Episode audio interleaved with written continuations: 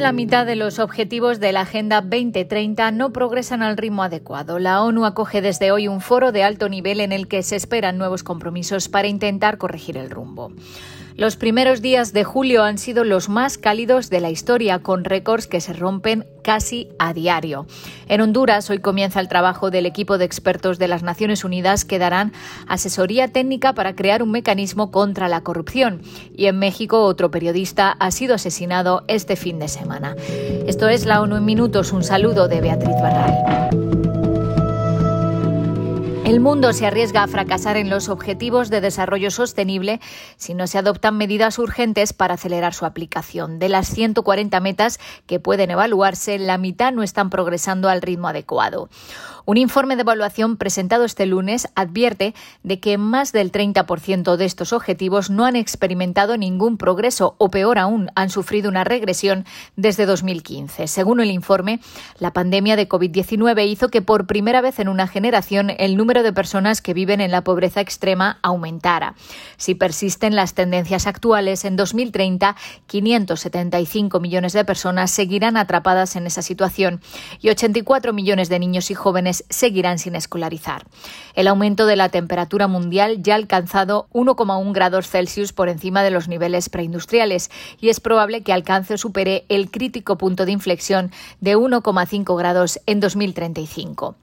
Sin embargo, los progresos en algunos ámbitos desde 2015 ilustran que hay potencial para nuevos avances. La proporción de la población mundial con acceso a la electricidad ha aumentado del 87% al 91% en 2021, con cerca de 800 millones de personas más conectadas. El informe también muestra que en 2021 133 países ya habían alcanzado la meta relativa a la reducción de la mortalidad de los niños menores de 5 años y se espera que otros 13 lo hagan en 2030.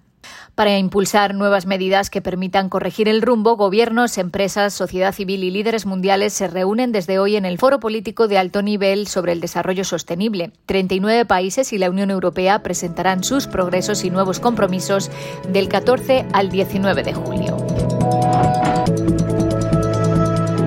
El mundo acaba de vivir los días más calurosos jamás registrados según los datos preliminares. Es la continuación del mes de junio más caluroso de la historia, con temperaturas sin precedentes en la superficie del mar y el hielo marino antártico en mínimos. Según la información de la Agencia Meteorológica de Japón, la temperatura media mundial el 7 de julio fue de 17,24 grados centígrados. Esto es 0,3 grados por encima del récord anterior de agosto de 2016, un año en el que había fuertes efectos del niño.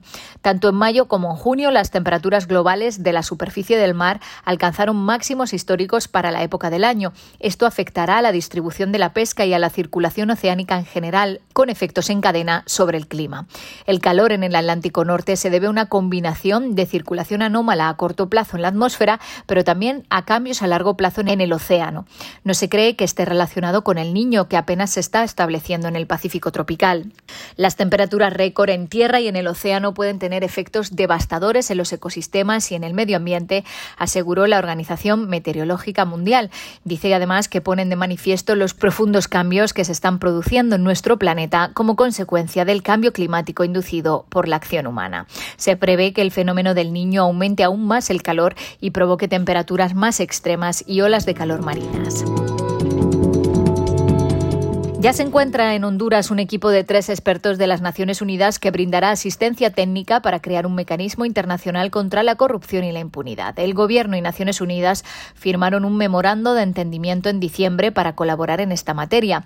El equipo de expertos evaluará los instrumentos e instituciones existentes e identificará las reformas constitucionales, legales y administrativas necesarias dentro del ordenamiento jurídico hondureño para el posible establecimiento de un mecanismo internacional imparcial, independiente y autónomo. Ese mecanismo solo dará inicio cuando el secretario general y el Gobierno de Honduras acuerden por escrito que existen las garantías legales mínimas y los requisitos para que funcione. Además, un organismo intergubernamental de las Naciones Unidas debe otorgar un mandato. La dirección del mecanismo será designada por el secretario general. Y la Oficina en México del Alto Comisionado para los Derechos Humanos condenó el asesinato del periodista Luis Martín Sánchez Íñiguez en Nayarit. Tras desaparecer de su domicilio la noche del miércoles 5 de julio en el municipio de Jalisco, en Nayarit, su cuerpo fue encontrado sin vida el sábado 8 de julio en el municipio de Tepic. Los perpetradores se habrían llevado también distintas herramientas de trabajo de Sánchez, que era corresponsal del medio nacional La Jornada y colaboraba también con el medio local Crítica Digital Noticias. La Oficina de Derechos Humanos pide que las autoridades se coordinen para proteger a los periodistas de Nayarit y llevar a cabo una investigación. Otros dos colaboradores de medios locales desaparecieron en la misma zona entre el 3 y el 7 de julio. Uno de ellos fue localizado con vida el 8 de julio. En lo que va de año, otros tres periodistas han sido asesinados en México según el recuento de la UNESCO. Hasta aquí las noticias más destacadas de las Naciones Unidas.